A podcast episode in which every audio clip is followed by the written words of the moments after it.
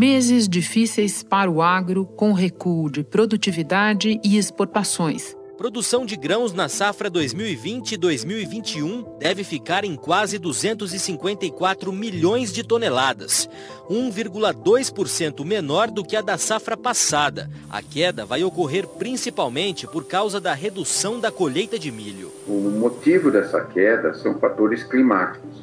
Nós tivemos uma combinação de fatores escassez hídrica e baixas temperaturas. Nós tivemos um atraso nas chuvas aqui já no plantio da soja, o que consequentemente afetou, né, atrapalhou a nossa safrinha de milho, o que acarreta na menor produtividade. Tombo também no consumo, com inflação engolindo renda.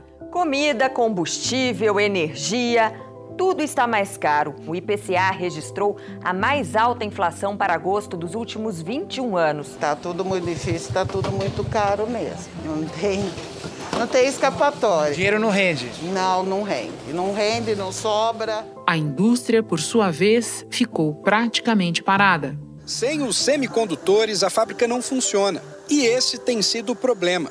Está difícil comprar essas pecinhas no mercado. Além da falta de insumos, empresários ouvidos pela CNI apontaram a elevada carga tributária, a alta do dólar e o aumento do custo de energia como os principais problemas enfrentados pela indústria no terceiro trimestre do ano. Mesmo o setor de serviços, que responde por 70% da economia brasileira e está reagindo, fica aquém do desempenho esperado. Com a reabertura gradual em todo o Brasil, bares e restaurantes começam a contratar de volta os funcionários que tinham antes da pandemia. Essa retomada tão esperada é reflexo do avanço da vacinação contra a Covid. E aí, as restrições vão diminuindo, o que dá fôlego ao setor de serviços. A gente tinha 31 funcionários, no momento de queda caiu para 13 funcionários e hoje já estamos com 35 funcionários, acima antes da pandemia. A gente está começando a sentir a retomada. Estamos muito esperançosos com 2022, sabemos que vai ser o recorde de festas. Mas, por enquanto, o que se tem é retração.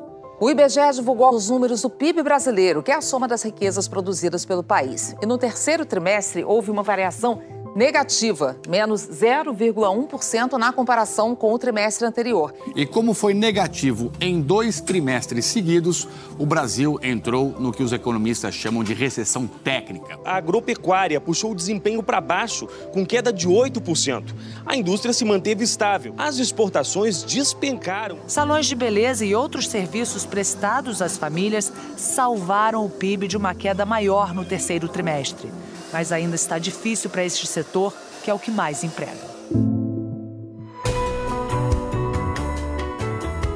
Da redação do G1, eu sou Renata Loprete e o assunto hoje é recessão técnica. O significado do termo, suas causas e consequências e as perspectivas para 2022. Eu começo este episódio ouvindo Mauro Rodrigues Júnior, professor da USP, responsável pelo site Porquê, economês em bom português. Ele vai detalhar para nós meandros do cálculo do PIB. Na sequência, a minha conversa é com Miriam Leitão, comentarista da Globo e da Rádio CBN e colunista do jornal o Globo. Sexta-feira, 3 de dezembro.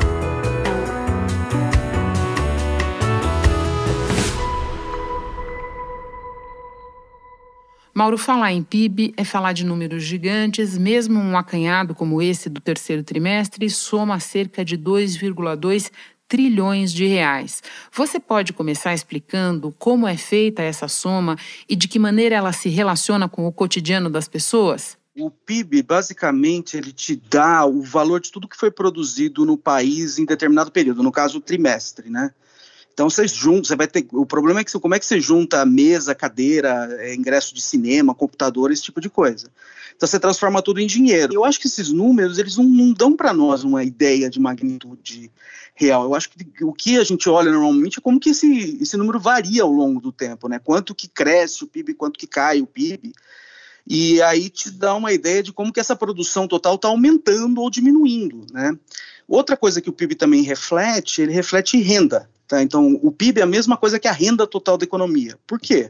Porque toda vez que você produz, por exemplo, sei lá, uma cadeira, é, você tem que pagar funcionário para fazer aquela cadeira, você tem que remunerar a, o, o, banco que emprestou dinheiro para a empresa é, construir a fábrica, eu tenho que remunerar o, o empresário também, tudo isso é renda. Então, tudo que é gerado, todo produto novo que é gerado, gera um fluxo de renda correspondente. Então, na hora que a gente soma também o PIB, o produto total da economia que te dá também a renda. Tá? Bom, e para além da mecânica do cálculo, pode lembrar para nós o que é que entra pelo lado da oferta e o que é que entra pelo lado da demanda? Você tem duas formas, de, algumas formas de medir o PIB, elas têm que ser equivalentes, elas têm que bater no fim das contas, né? Um sistema de contabilidade que no fim tem, tem que ser igual. É, então, é, como é que você gera o PIB? Né? Você produz, então você produz, você tem alguns setores na economia que, que geram esse PIB. Então, por exemplo, você tem agropecuária, você tem indústria, você tem comércio e serviços, tá? Dentro de cada um desses setores, você tem setores mais desagregados e assim por diante. Então, esse é o lado da produção. E você soma a produção total, que é o lado da despesa da economia. E ele pode ser gasto com o consumo das famílias, consumo do governo, ou investimento também, né? É, você pode usar esse, é, pode, por exemplo, comprar máquinas, fazer novas construções que aumenta a capacidade produtiva da economia no futuro. E também ele pode ser, os estrangeiros podem comprar um pedaço desse produto que é via exportação, né? É, então é assim que se tem o lado da oferta e o lado da demanda é, no, no PIB, né? E tem o lado da renda, que eu tinha acabado de comentar também, né, que é outro lado importante, né, que essas três coisas têm que ser iguais no fim das contas. Mauro, o próprio PIB tem muitas maneiras de ser apresentado, você sabe. A quais detalhes nós devemos prestar atenção ao ver um resultado como divulgado nesta quinta-feira? Eu acho que a gente tem que olhar mais o PIB também, mas mais para períodos longos, tá? É, é, lógico que a gente olha dois períodos seguintes, como a gente viu agora, é, e está basicamente sem crescimento, né? É motivo de preocupação, ainda mais olhando para o futuro. O futuro está todo assim nebuloso do jeito que está, né? E aí toda indicação é que não vai crescer mais também. É, mas assim, por isso que eu estou falando, na hora que você olha em períodos longos de tempo, aí você tem uma indicação melhor, que você se livra um pouco dessas flutuações de curto prazo. E aí dá para ter uma ideia melhor de para onde está indo a, a é, o bem-estar material da população, né? Outra coisa que eu acho que tem que, que tem que olhar não é o PIB em si, mas é o PIB per capita também. Tá? Você precisa dividir ele pela população para ter uma ideia de renda média. Tá? Porque também você vai ver número bilhões, é, números dessa magnitude, é, porque também tem muita população no Brasil, né? Então você precisa fazer o ajuste. Então, olhar para períodos mais longos, e aí a gente está bem mal, o Brasil está nessa toada de crescer pouco há décadas já, e isso é muito preocupante, porque é uma economia que não é uma economia rica ainda, uma economia muito desigual também, você precisa incluir bastante gente ainda, e o país precisa crescer, né? Mauro, muito obrigada pelas explicações todas, bom trabalho para você aí. Eu que agradeço a oportunidade, um abraço.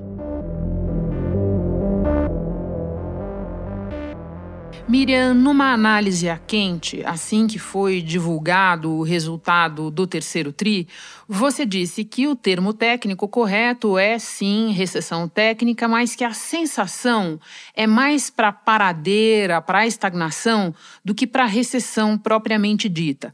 Pode explicar por quê? A recessão normalmente é uma, é, é uma sensação de queda. É, você está piorando a cada dia, né? A sensação de que você está piorando. Então, até a, a reação dos, dos empresários, a, o, o, a sensação da, das famílias no, no, no, dia a dia, dos trabalhadores, é uma sensação de piora. Endividei, né? Tá todo mundo endividado. Eu não fiquei de fora. Estou sempre devendo. Por enquanto, estou estagnada. A gente espera que melhore. 2022 seja um ano diferente. Nesse momento, a gente está com 0,1 de queda no terceiro trimestre, 0,4 de queda no, é, no segundo trimestre. Então, isso tecnicamente os economistas chamam de recessão é, técnica, mas nada impede que chega no, no próximo trimestre, o, o, o, IBGE revê e fala, na verdade, não foi 0,1 negativo, foi 0,1 positivo. Você entendeu? É assim, é, esses, essas revisões do passado acontecem com frequência em qualquer país do mundo, em qualquer instituto de pesquisas. Então, é, é assim, é um detalhe técnico. Eles chamam de recessão, mas é melhor falar de estagnação. Nós estamos parados. O país não está crescendo. Isso é muito estranho num ano em que o país vai crescer, é, estatisticamente vai ter um número positivo. Mas nesse momento, o país não está crescendo. Pode aproveitar para explicar para nós, para lembrar esse fenômeno, porque, apesar da paradeira, teremos um crescimento no número positivo? O PIB é sempre né, o número que sai, estatística é a comparação da média de um ano com a média do ano anterior. No ano anterior, o país caiu, né, a recessão, houve uma recessão de agora revista para 3,9%, em torno de 4%, a gente caiu o produto interno bruto. Então, depois recuperou. E aí parou. Quando você comparar a média desse do ano de 2000 e 21 com a média do ano anterior, vai dar esse crescimento de 4. Mas nós não estamos, no senti não estamos sentindo o crescimento. Então, eu acho que é mais importante, às vezes, como jornalista de economia, eu gosto de pensar no sentimento que as pessoas têm e não no número que estatisticamente vai ser produzido. É, é correto dizer que o Brasil vai crescer esse ano, no final, o número estatístico vai ser alguma coisa como 4,5, não vai dar o 5 do Paulo Guedes, os 5,2 do Paulo Guedes, não vai dar 4,5. É um número bom, mas é só recuperação da queda. Caiu e levantou. Levantou, mas não andou. Espera só um pouquinho que Miriam e eu voltamos já já para retomar a conversa. Nós já vamos falar da realidade alternativa do Paulo Guedes, mas antes eu quero lembrar que nós estamos falando de estagnação num cenário de inflação alta, a chamada estagflação, que durante semanas economistas ficaram sinalizando: olha, é, essa é a nossa perspectiva, essa é a nossa perspectiva. Nós até trouxemos a Silvia Matos para fazer um episódio específico sobre isso aqui no assunto. Miriam, o que, que aconteceu? A inflação já estava dada e agora o elemento estagnação desse fenômeno estagflação se concretizou, é isso? É isso. Nesse exato momento, nós estamos em estagflação, ou seja, nesse tri segundo trimestre e, e, no terceiro trimestre e também no quarto trimestre, o país não está crescendo e o país está com inflação de 10%. Você imagina, esse terceiro é, trimestre, cujo número a gente tem agora, é de 0,1 negativo, com uma inflação de 10%. Isso é, é o que há de pior. Né? Pior do que isso só quando o PIB está caindo fortemente e a inflação está alta, a gente já viveu isso. A gente está vivendo estagflação. Nesse momento, as pessoas têm uma sensação muito grande de desconforto econômico. O preço sobe, vai comprar, a renda caiu, vai comprar e consegue comprar cada vez menos. De outubro de 2020 até outubro de 2021, para as famílias do topo da pirâmide, com renda de mais de oito salários mínimos, a inflação foi de 9,67%. Para as casas com renda entre 3 e 8 salários mínimos, 10,38%. E para os mais pobres, que recebem entre 1 e 3 salários mínimos, 10,63%.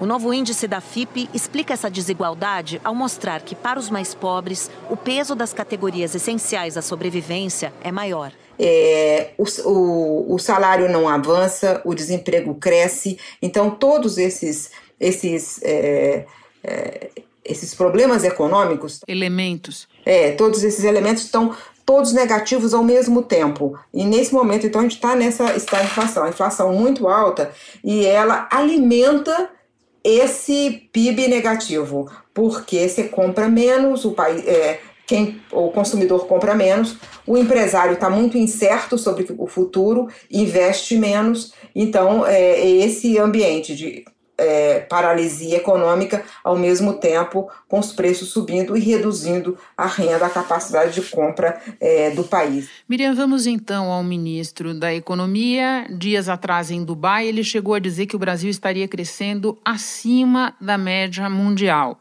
No entanto, um levantamento publicado pelo jornal Valor Econômico, com 51 países que já divulgaram os seus dados do terceiro TRI, mostra que mais da metade cresceu. E isso com problemas globais que nós já abordamos aqui, como quebra de cadeias de produção, crise de energia e tudo mais. Mas mais da metade cresceu. É importante a gente deixar registrado aqui. Países que já voltaram aos níveis pré-pandemia, segundo o IBGE, o PIB do Brasil está no patamar de 2019. Miriam, mas você sabe melhor do que ninguém que esse patamar já era muito fraco. Pode fazer essa análise comparativa da nossa situação com a dos demais? E a gente quer ficar na realidade aqui, Miriam. Na verdade, o mundo inteiro passando pela pandemia e tendo vários problemas provocados pela pandemia. Né? Um dos problemas foi a queda do ano passado e esse ano, então, é um ano de recuperação dessa queda. O que aconteceu com o Brasil aconteceu com outros países, mas outros países estão crescendo mais. Mais do que isso, acho mais importante é que em 2000, e, e, o crescimento dos outros países, da maioria dos outros países, continuará no ano que vem e nós não vamos crescer. O Brasil foi uma das economias que menos caíram, voltaram mais rápido, criaram mais empregos, estamos crescendo também acima da média mundial. Uh, o Brasil ficou atrás da maioria das nações vizinhas e deve fechar então 2021 com desempenho abaixo do previsto para Argentina, Chile, Peru, Colômbia. O PIB do terceiro trimestre faz o Brasil aparecer mais uma vez perto da rabeira no ranking econômico de 31 países que já divulgaram resultados. Somos o 26. Então, é, é, nessa comparação, o que aconteceu é que nós temos todos os problemas que o mundo tem, mas nós temos mais alguns. E os, o mundo tem que problemas? É, a, a, pandemia ainda incerta, criando incertezas, cada hora uma novidade, como agora do Omicron, isso cria é, é, incerteza econômica, né? tira o horizonte do, dos empresários. Além disso, você tem uma inflação alta. Essa inflação é, é alta no mundo inteiro, é muito mais alta no Brasil. Então, no mundo inteiro está em torno de 5, está batendo é, níveis inéditos, é ruim, mas o Brasil chegou a dois dígitos. Né? É, além disso, tem problemas na cadeia de produção. Está faltando produtos e isso desorganizou. A, a, a pandemia desorganizou a produção. Você já tratou desse problema aqui. E aí, é, te, nós temos um outro problema adicional. Nós temos um governo que cria problemas o tempo todo. E isso se reflete na economia. A economia, ela, a, a conta bate na economia. Quando um presidente é desorganizador, criador de conflitos, como o presidente Jair Bolsonaro, isso bate na economia. Não tem nada a ver com ideologia, com gostar ou não gostar do governo. É assim que as coisas são. Quando um governo cria muita incerteza, isso faz com que haja efeitos econômicos. Eu te dou um exemplo. A primeira semana de setembro, a chamada semana do golpe, isso fez os empresários pararem com tudo. A economia parou né? A economia parou, não teve entrada de dinheiro no Brasil, não teve investimento, tudo ficou parado à espera do que, que vai acontecer num país que ninguém achava que havia esse tipo de risco, é risco institucional, a democracia estava sendo dada como garantia e de repente o próprio presidente da República fala é, a, a ameaça e isso cria um distúrbio econômico. Economia, a economia não tolera esse tipo de incerteza. É, e isso se reflete no que? O primeiro canal de transmissão é o dólar. O dólar sobe e aí o dólar bate na inflação. E a inflação faz o que? Fa é, encomenda juros mais altos, que vão depois bater na atividade econômica. Então você vai num círculo vicioso, provocado, inicialmente provocada pelo presidente da República e sua maneira de governar. Miriam, a zorra fiscal total, agora consumada com a aprovação da PEC dos precatórios no Senado, entra nesse caldeirão que você está descrevendo? Entra sim, e isso é provocado diretamente, não pelo presidente, mas pela, pelo ministro da Economia. Ele teria outros caminhos a aconselhar o presidente e a formular. Ele poderia ter formulado política econômica, é, a política social, é assim, a ideia do caminho de aumentar as transferências para os mais pobres poderia ter sido completamente outra. Mas ele, é, e até a negociação dos precatórios, ele poderia ter feito um outro caminho. Ele escolheu o caminho dessa PEC, né, não pagar, deixar para diante. O texto aprovado mantém as duas principais mudanças propostas pelo governo. Fixa um limite anual para gastos com precatórios, as dívidas da União reconhecidas pela Justiça e contra as quais não cabem mais recursos. O que ultrapassar esse limite será adiado para os anos seguintes. O texto também modifica o cálculo do teto de gastos, regra que impede o descontrole dos gastos públicos. Em 2022, com o adiamento do pagamento dos precatórios e o drible no teto de gastos, o governo terá 106 bilhões de reais a mais no orçamento. E além disso, depois agregou esse outro elemento que é, que desorganiza o teto de gastos. Quando ele decide que ele vai. Vão aproveitar a inflação para ganhar o chamado espaço fiscal, né, mudando é, oportunisticamente é, a maneira de contabilizar o que é o teto de gastos para janeiro a dezembro.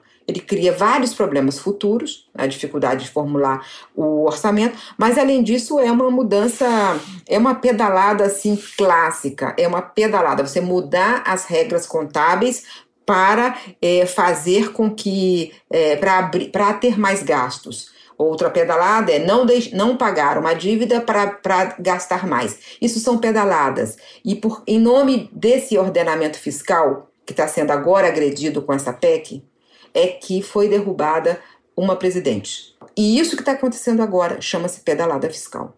Miriam, agora um pouco de perspectiva para 2022. O que é que os analistas estão prevendo, é, considerando, por exemplo, que tudo leva a crer que o Banco Central vai sustentar uma trajetória de alta dos juros? Esse resultado do terceiro trimestre ainda não está muito impactado pela taxa de juros, não. Ela subiu, começou a subir é, já há algum tempo, em março, ela vem subindo devagar, mas estava em 2%. Estava em 4,25% é, em setembro, agora já está em, terminará, é, na semana que vem já vai ficar acima de 9%. E no ano que vem vai para dois dígitos a taxa de juros. Então a taxa de juros sai de 2 para 10. Então isso afeta a atividade econômica. Por isso, é, isso é uma das razões pelas quais os economistas estão prevendo para o ano que vem uma economia parada. E aí se vê de novo, voltando à pergunta anterior, Renata, o quanto o ministro Paulo Guedes está fora da realidade, porque o ano que vem o mundo está prevendo, está se prevendo é, crescimento para o mundo inteiro e o Brasil vai ficar estagnado. A Secretaria de Política Econômica do Ministério da Economia afirmou que mais importante do que considerar o número do crescimento é observar a qualidade dele. O ministro da Economia, Paulo Guedes, afirmou que a arrecadação está muito forte e que o Brasil está decolando de novo. Uma coisa é, boa que vai acontecer é a inflação deve ficar menor do que esse ano. Esse ano termina em dois dígitos, 10%, e o ano que vem pode ser menor. E vai ser menor por dois motivos: uma boa e uma notícia ruim. Eu vou dar logo a ruim, porque já estou dando muita notícia ruim mesmo, então vou dar logo notícia ruim.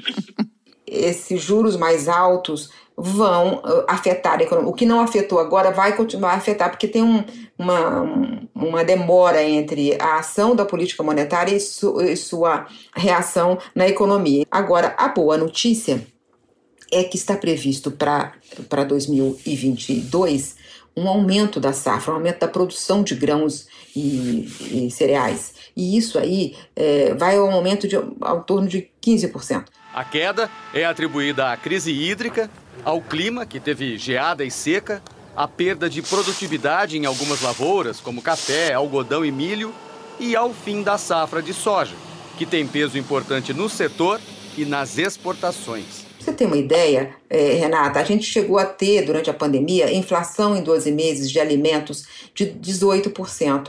No ano que vem está previsto alguma coisa como 3, 3,5%. Então vai ser uma redução da intensidade da alta de preços de alimentos. Isso é excelente para as famílias, porque é o preço que mais bate a de alimentos. Então, a inflação deve ser menor, em parte por essa produção maior da agricultura. A agricultura, esse trimestre, terceiro trimestre, caiu 8%, mas no ano que vem ela tem todas as indicações de ter um bom ano. Porque você vai ter mais milho, o preço do frango e o preço do suíno vai ficar menor ou vai subir menos, porque é a ração.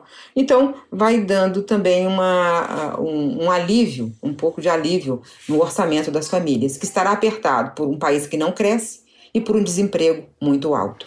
Miriam, muito obrigada pela conversa, pelas explicações tão claras. Você sabe que não é fácil pegar você aqui para o assunto. A gente sabe que a gente tem que entrar, pegar a senha, entrar numa fila de compromissos que é longa. E eu te agradeço especialmente por ter nos atendido num dia complicado para você. Muito obrigada, bom trabalho. Vocês não entram em fila, estão sempre no primeiro lugar aqui. É só chamar, Renata. Este foi o assunto podcast diário disponível no G1, no Globoplay ou na sua plataforma de áudio preferida.